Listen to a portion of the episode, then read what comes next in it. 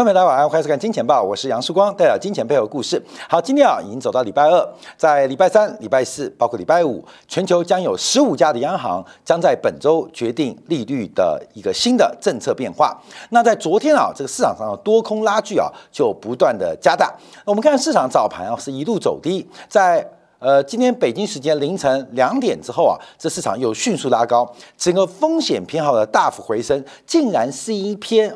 Twitter 啊，这个 Twitter 基本上分析了美联储主席鲍威尔的讲法，但市场上。用利空出尽做出的一个解读，到底要怎么解读？我们先看到昨天市场上的发展啊，呃，在这个素有啊美联储会传声筒的《华尔街日报》的记者，那尼克啊，他在 Twitter 啊发表了这个最新的一个观察跟最新的专题，他提到，呃，特别提到就是整个鲍威尔他的通膨私语啊 v o k e r 用这个题目作为一个 Twitter 的一个发送，那回应了八月二十六号。当时在 Jackson Hole 全球央行年会，鲍威尔把原来的演讲稿三十分钟的演讲稿丢到垃圾桶，仅仅用八分钟跟市场报告完毕啊！我们当时有做专题啊，有三十分钟的美联储主席的这个分享时间，可鲍威尔从头只讲了八分钟，那并不是他没有准备，而是市场的反应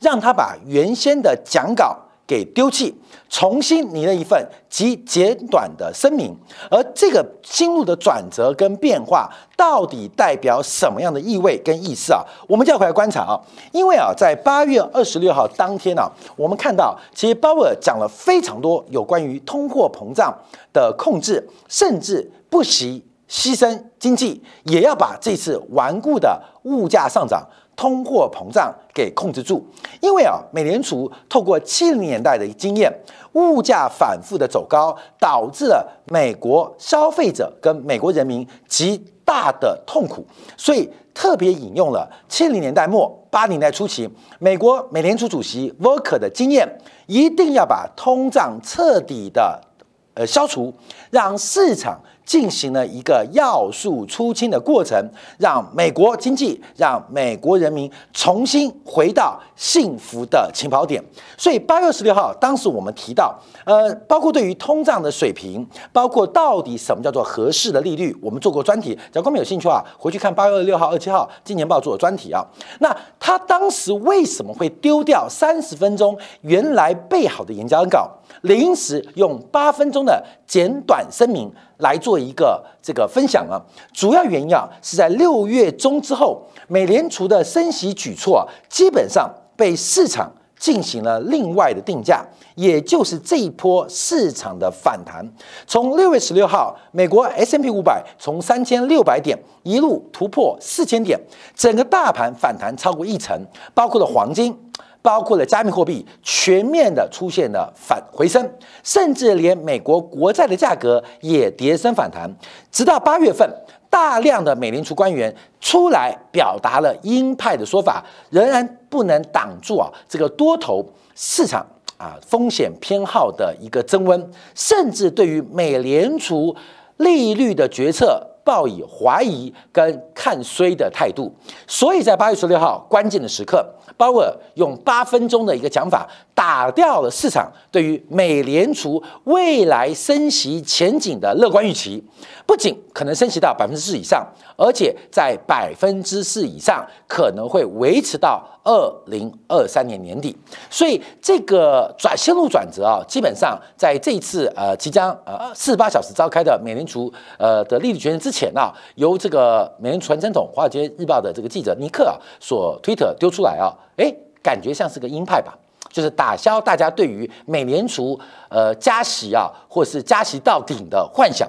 可是我们看市场反应很特别哦，在昨天啊，整个市场是先走跌，随后再走高。我们看标普五百啊，在昨天晚上开盘之后一路走低，受到了 CPI 高预期以及美国国债刷新新高，我们看到十年期国债创下十年新高的影响，使得股市一路走低，甚至一个开低的发展。可是随后在凌晨两点的时间，就北时间两点时间啊，这个推特的发。发表啊，反而使得市场出现利空出尽的变化，也就是我们今天早上看到的美国股市的收盘出现了由黑翻红。除了美国股市之外，包括了原油的期货价格，在昨天晚上一度又来回踩。八十块的整数关卡，在这个推特发表之后，价格瞬间出现了 V 型反转的变化。我们看到金价，那金价几乎是已经要破底了，可是也在这个推特发表之后，价格出现了迅速的回升。我们再看到加密货币的比特币啊，这以风险偏好为例，更是明显，也是出现了 V 型反转，也就是市场再度用。利空出尽来进行一个关注跟解读，那这个解读会有什么样影响？我们看到美元指数在昨天攻高之后，也做出了一个拉回发展。整个市场从昨天晚上北京时间两点之后，从原来的悲观，从原来的恐慌，忽然开始出现了曙光啊！大家对于美联储即将加息，不管是零点七五个百分点三码，还是加息一个百分点四码。已经进行了价格的消化，出现了一个空头捷径、风险偏好逆转的走势。可这个逆转到底对不对啊？这个基本上跟推特的这个文章的发表感觉是反向的关系，再度重到今年七月份美国股市或全球资产价格风险偏好回升的景况跟状态。所以就变得非常非常诡异哦，啊，非常非常诡异哦。所以我们要观察一下这市场出现的一个多空交杂的一个变化。在今天呢，在亚洲市场交易时间啊，美国国债在今天下午正式突破百分之三点五以上，最高来到了百分之三点五四，再度创下十一年以来。最高的利率，而从美国国债的价格更是刷新了两千零八年十月一号以来的新低。两千零八年十月一号以来新低。两千零八年十月发生的事情，两千零八年十月底就是美联储宣布 Q E 的起点。好，注意哦。所以把这过去从两千零八年我们过去啊，围绕我们 Q E 啊十多年的一个政策。这个低点给跌漏掉了，看到没有？这个低点给跌破掉了。我们从价格反应，也就是 Q E 对于整个市场，特别是债券市场，这个利多已经完全不存在，所以美国十年期国债价格才会创下十四年的低点，而这个十四年低点的跌破，代表了 Q E 时代的正式终结。所以，或许从昨天北京时间凌晨两点到今天亚洲股市上午盘的交易，一片反弹，一片回升，更重要是风险偏好重新加温。可我们要看本质哦，这个一个推特或一个短线行情的震荡，并不能阻碍一个长期重要讯号的发展，就是十年期国债的价格已经回到了两千零八年十月份的 Q 一起点。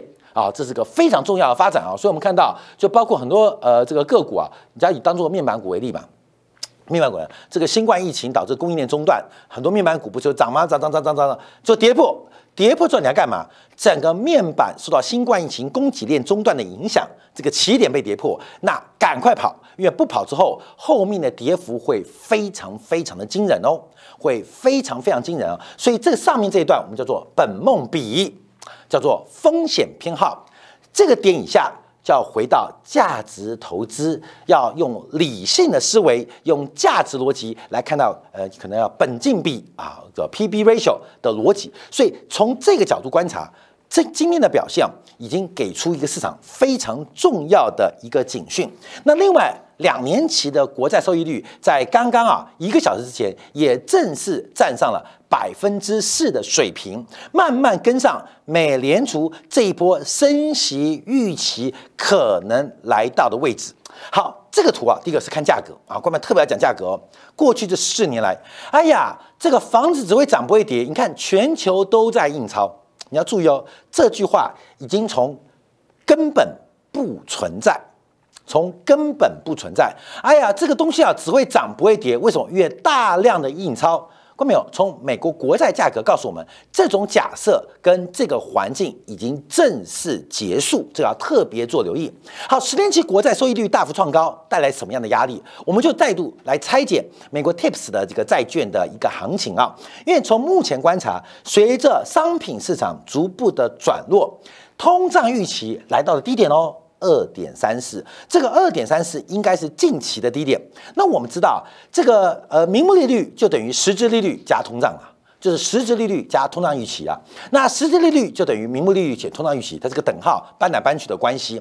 所以通胀预期往下，可是名目利率走高，这个差值会减出一个叫做实质利率的变化。我们当然从 Tips 是直接告诉我们实质利率的一个相关报价。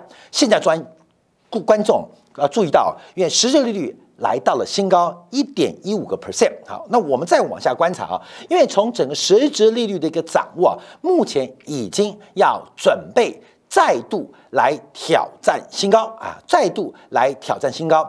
因为在今年啊，股市的低点，台北股市一万三千八百位置，三百是一一万三千八百点位置啊，当时实质利率就在这个水平哦，实质利率就是资金的真实成本。实质利率就是资本的真实报酬，实质利率也会是投资人在长期的背当中的机会成本。所以，我们有这个实质利率，等于是所有资产价格的照妖镜，因为它代表货币真实的报酬率，特别是扣掉了长期的通货膨胀之后，扣掉了物价上涨，现金货币它真实的报酬率是这个水平。是这个水平，所以为什么收益率走高，所有资产价格会走低？那实质率走低有利于刺激资产价格。这个实质率走低，它像是推绳子，它对于啊资产价格的推升是非常缓慢，需要很多的因素来逐渐的派发，来逐渐的发酵。可是实质率走高，像拉绳子，它直接。勒紧了全球资产价格向上的可能性，所以我们要特别观察啊，这个实质利率目前不断创高，特别是短期，像五年期的这实质利率更是创下两千零九年八月以来新高。目前金融紧缩的环境是非常非常的严峻啊。好，关没有？那到底为什么鲍威尔为什么愿意牺牲通胀来打击啊？牺牲经济成长来打击通胀？为什么牺牲经济成长打击通胀？除了美国内部的物价水平、美国消费者的生活困难之外，还有什么样的因素？我们去想象哦，整个八零年代之前到八年代的前夜，其实有国际政治的环境，美元作为一个国际政治的重要战术武器，美元其实有一定意义哦。我们看这一次啊，俄乌战争也好，包括阿富汗啊美军撤退也好，都用 SWIFT 用美元的体系来进行惩罚。美元本身就是一个战术性的武器，它不仅有战略意义，它也是战术性武器。所以，我们除了物价上涨。牺牲美国经济这种决心之外，我们更重要是看美元在这一次的战术武器到底要干什么。好，我们先看一下啊，未来几天啊，全球的利率决策。第一个，在今天首先啊，召开利率决策的有中国的人民银行，另外还有瑞典的央行。那瑞典央行在今天啊做出的决策是一口气升息了呃三码啊，来从零点七五来到了百分之一点五。那未来几天，包括了美国，包括了日本，包括。英国、瑞士、巴西、菲律宾、印尼、土耳其、南非、埃及，包括了香港地区、台湾地区，还有挪威，都要做相关的决策。好，我们看这张图做掌握啊，因为今天啊，这个是早呃，今天刚刚啊，今天现这礼拜是超级央行周嘛，十五家央行做决定啊。第一个，第一个，我们都讲第二个，第二个是中国银行，第一个是瑞典进行加息，加息了三码啊，来到了这个从零点七五。拉了一倍，来到零点七五。可是，观众我们可以从这张图观察哦，因为这边啊，红色的代表是加息，绿色的代表是降息。对比去年的九月，去年九月降息的央行多，加息的央行少。隔了一年，全球的央行除了包括日本，除了包括大陆，还有包括了像俄罗斯之外，基本上都在做降息。唯一降息的就是日本。大陆啊、俄罗斯跟土耳其，扣掉这四个经济体，所有的国家都在升息。可升息的幅度够吗？我们以啊央行的呃基准利率。跟消费者物价指数观察会出现一个真实利率，这个真实利率跟刚刚的金融商品、金融市场的实际利率不一样哦。刚刚是透过美国抗通胀债券来进行金融市场实质利率的推算，那这边比较简单，用各国政府的官方利率跟消费者物价指数来做比较。那这个数字就在这一栏啊，我们在这一栏，这一栏什么意思？这一栏就在这，就在这啊，就这这一框，这一框，这一框，绿色的代表实质利率为正。红色的代表实质利率为负。我们看以瑞典为例啊，因为瑞典今天从零点七五加到一点五，可是我们看到瑞典的 CPI 年增率是高达百分之九点八，官方利率加息一倍来到百分之一点五，仍然离整个消费者物价百分之九点八差距非常远，深度负利率。深度负利率，我们看欧元区已经从百分之零升到了百分之零点七五，可面对上个月美欧元区的消费者物价指数年增率超过百分之九，也是深度负利率。包括我们看到日本啊，日本这个公布的消费者物价指数百分之二点六，现在是百分之二点八啊，最新公布的，可是它的官方利率还是维持短期货币市场的百分之负的零点零一，也是负利率。所以这个负利率的情况啊，基本上各国央行是非常非常被动的，是非常非常被动的。而这个被动的局面要如何逆转？那这个会成为全球央行持球对决的关键时刻。好，我们刚刚讲了瑞典哦，因为这个礼拜有十五家央行要召开利率决策会议，第一个是瑞典啊，直接加息一倍啊，从零点七五到百分之一点五。我们看一下。大陆的人行在今天啊，中国人行指标利率包括了 LPR，呃，五年期、一年期跟 MLF，在之前上个月降完息之后，今天选择维持利率不变。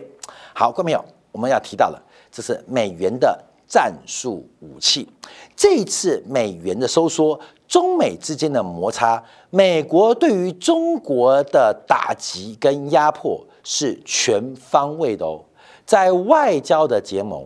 在进出口的管制，在科技的一个限打压，在军事的恐吓到金融的紧缩，我认为对于中国中美之间，美国最核心、最有力量的战术武器就是美元，就是美元。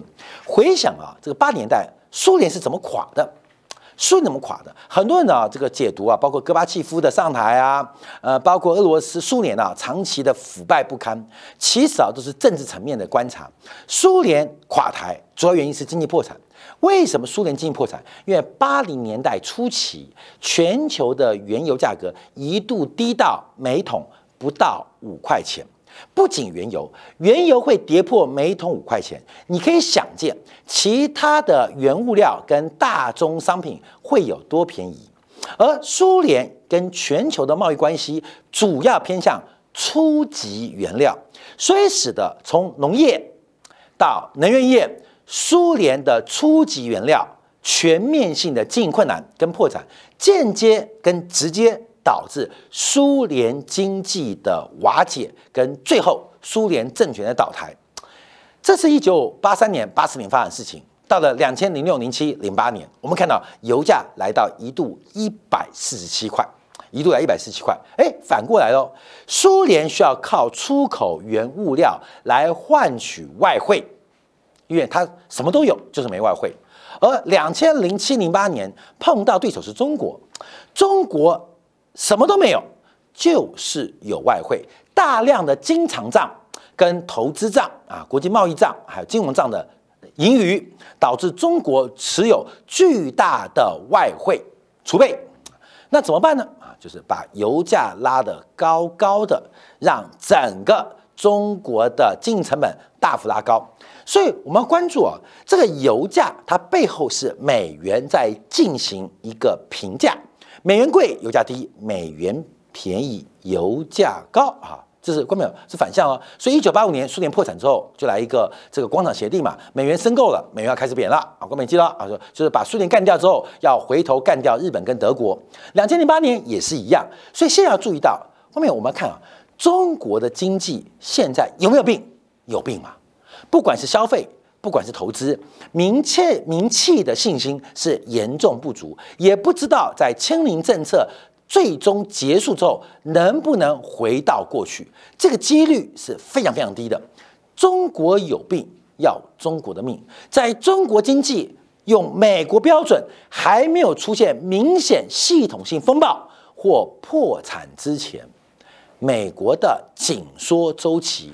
不会结束，所以不要管美元这些利率会升到三点五 percent 还是四 percent，一个很重要的目标是如何让中国出现系统性的风险，让外汇、让资本大量的流出，这可能是美元在中美争霸之前一个非常重要的角色。假如中国干不掉，美元也没有未来。好，这重要。说美国用美元，美元服务美国。因为假如这次不能把中国干掉啊，那美元也没有未来。所以美元可能不愿意啊，可是也不能不为之啊。所以我们要特别观察，从中国的央行动作要特别做关注，因为现在的资本外逃跟流出压力是非常大的。好，所以我们看啊，这个中美之间，假如我们拉高到战战术层次的话，我们看到这场紧缩非常恐怖。今天呢？澳洲央行公布了上一次升息的会议记录，哎，作为五眼联盟的澳大利亚哦，已经撑不住喽。老大，你说的太凶了。虽然我们都知道，我们共同敌人是要打击中国的资本，打击中国的经济，打击中国的市场体系，进而打击中国的政治度，打击中国的社会发展。可是澳大利亚在今天公布的会议摘要。却非常非常的令人惊艳哦，就是澳大利亚有点想投降哦。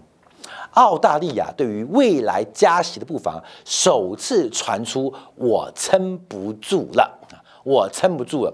第一个，他承诺啊，这次加息动作是比较落后；另外是通货膨胀的物价。渴望会见顶。第三个是劳动力虽然是紧张，可是利率上升已经会导致经济增长放缓，甚至失业率将会增加，全球经济的恶化等等。答案出来了。澳大利亚认为利率升到百分之二点五到百分之三点五才是合适水准。好，观众不要忘记哦，九月六号，澳大利亚已经把利率升到了百分之二点三的水平，也就是澳洲央行。在上一次痛苦的升息之后，它撑不住了。澳大利亚、纽西兰的房市最近的跌势是非常非常惊人，所以我们看到，在美俄之间啊是断油断气，现在撑不住的是欧盟，中美之间是断。金流，看到没有用紧缩方式断掉金流，断到断掉全球的流动性。所以，我们看到在这场大局大局之中，很多的国家或经济体已经撑不住了。澳大利亚等于是全球第一个开始对于美国的升息跟紧缩周期循环表达相对于不跟的意见。啊，不跟的一件，他实在受不了了。外面你想不想？就像欧盟现在很多国家，其实都想出来，哎，说能不能和缓一点？我们不要断气，好不好？啊，不行，一定要断气啊！各位，一定要断气，一定要制裁啊！希望欧战争越打越久。哎，现在很多的欧洲国家其实面对这个冬天已经非常受不了了。所以昨天我们在节目当中也特别针对整个冬天的欧洲天然气。到底会多欠缺？那排挤效应也好，替代效应也好，会对于明年的全球能源，还是对于全球的化工制品，还是对于全球的物价环境？昨天进行分析啊。好，这边要分析完，这是中美，那个是美俄啊，这是美中。现在澳洲已经受不了喽。澳洲也受不了。好，观众，我看一下啊，看一下，这是美债利差啊。我相信大家都知道，用十年期的这个国国呃国债跟三个月的国库券来进行对比啊，这是一个直率线倒挂非常严重的变化。这个昆明也要知道，因为商业银行是以短资长的，通常用短期的呃这个存款或是货币市场的资金来进行融资，然后进行一个长期的放贷。所以三个月期的国库券常常反映的是货币市场的利率水平，也就是这是商业银行的资金成本。十年期国债收益率叫做无风险的报酬率，我们在这个金融啊投资学当中都这样定义的。十年期国债收益率也可以常常作为资产的报酬率，所以我们看到这边是资产报酬率，所以我们可以讲 ROA 啊，这是 ROA，这个是负债的成本画下来，这 L 这 WACC 啊，根本就加权平均成本。现在出现什么倒挂，就是负债成本高于。资产收益率，假如说资产负债表这样解读啊，所以为什么倒挂经济会衰退？假如你作为一个企业，你发现你不管是股权融资还是债务融资的成本都奇高无比，而面对你要投资的项目没有相对应的报酬率，你会干嘛？你就算了。我就不投资了，不投资我就不见钱了。那不投资就代表我躺平了，我就代表我可能也不会增聘员工了。所以十年债跟三个月期的国库券这个倒挂，在过去的经验，不管是一九八九年、两千年、两千零七年、二零一九年，它都具有一个领先指标，它都具有一个领先的一个意义哦。而现在我们看到，美国的十年期国债跟三个月国库券已经即将要出现倒挂，这代表什么意思？这个呃，美债代表这一次啊，这个中美之间的货币大战或是资本大战，现在的苦日子才刚刚开始啊，才刚刚开始啊！观众不要搞错，有人说一万八到一万四，这是低点啊，这个你想太好了。人生走到了尽头，你不要针对那些回光返照行情有任何的判断。美债利差的倒挂基本上是必然发生的，而这个倒挂告诉我们的只是景气才正要开始往下坠。好，各位，一九八九年，一九八九年，一九八九年，这不就是日本、台湾房地产几乎是最高峰吗？两千年不是全球科技业最高峰吗？两千零七年不是最高峰吗？二零一九年后面不就新冠疫情吗？所以，我们看等等的变化，都可以知道啊，这才刚开始，前菜才刚刚吃完，中间要休息嘛，这像法国菜一样啊，股票就跟法国菜一样，中间也拉扯，你有时候肚子饿，有时候聊天就忘了肚子饿，有时候聊了话干了，呃，没东西聊了，又想到要吃东西啊，就来回。现在主菜场准备上场，所谓的戴维斯双击。才刚刚开始，准备从九月底出发，特别替大家做留意啊。所以面对啊这个未来两天，还有十多家的央行进行利率决策，其实其他央行跟不跟呢？这个跟不跟，你要怎么看？就是要不要跟美国、跟中国对干，要选边站？澳大利亚已经有点动摇了。啊，已经有点动摇了。而美国死扛到底，第一个是中国撑得住撑不住，另外其他央行的决策会怎样啊？这是我们密切做观察的。好，这是短线思维，而长期思维，我再提醒大家，除非中国的外存体大幅减少，除非中国发生系统性的金融风险，不然我认为这一次美国的紧缩周期会比大家预期跟想象的来得更长，来得更久。利率会来得更高，分享给所有金钱报的观众朋友。好，感谢大家收看。稍后我们就要分析啊，呃，新波变化。因为啊，美国的我们叫做债务市场跟权益市场啊，美国的金融市场就资产池啊，一个叫国债，一个叫公司债，另外一个叫做抵押贷款证券化的商品，这三只脚。现在全部摇摇欲坠哦。